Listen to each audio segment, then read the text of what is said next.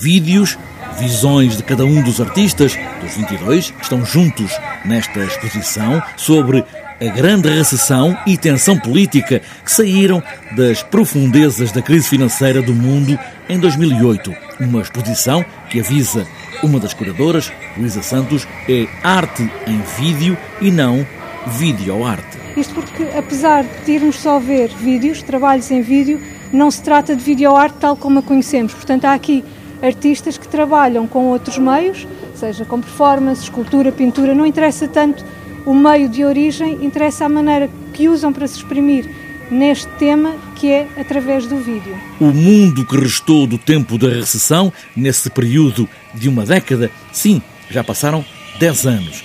Pedro Gadanho traça a risco grosso esse tempo de um mundo em recessão e tensão política. Como sabemos, estão-se já a comemorar os 10 anos da grande recessão.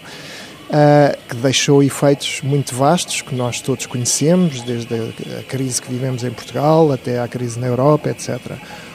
Estes artistas mostram aspectos às vezes menos vistos dessa crise, aspectos psicológicos, aspectos que afetam grupos de pessoas, um, e de um modo que é sempre muito pungente. E para isso utilizam o vídeo, que é uma linguagem que nós nos habituamos a reconhecer muito facilmente, mais das vezes do que a linguagem mais tradicional da arte contemporânea, nomeadamente. Vídeos que chegaram de vários lugares do mundo, incluindo Portugal, recolhidos em vários sítios por Pedro Gadanho, olhares de muitos artistas dos Estados Unidos à América Latina, da Europa ao Médio Oriente. Como viajo muito, vou-me cruzando com diversos filmes e vai-se construindo a ideia de uma exposição que reflita um certo tema. Portanto, muitos destes vídeos eu fui vendo ao longo dos últimos 4, 5 anos e comecei a perceber uma tendência dos artistas para falarem sobre o que estava a passar e, nomeadamente, sobre os efeitos da crise financeira. Como olharam, como olham a crise de 2008 em 10 anos de crise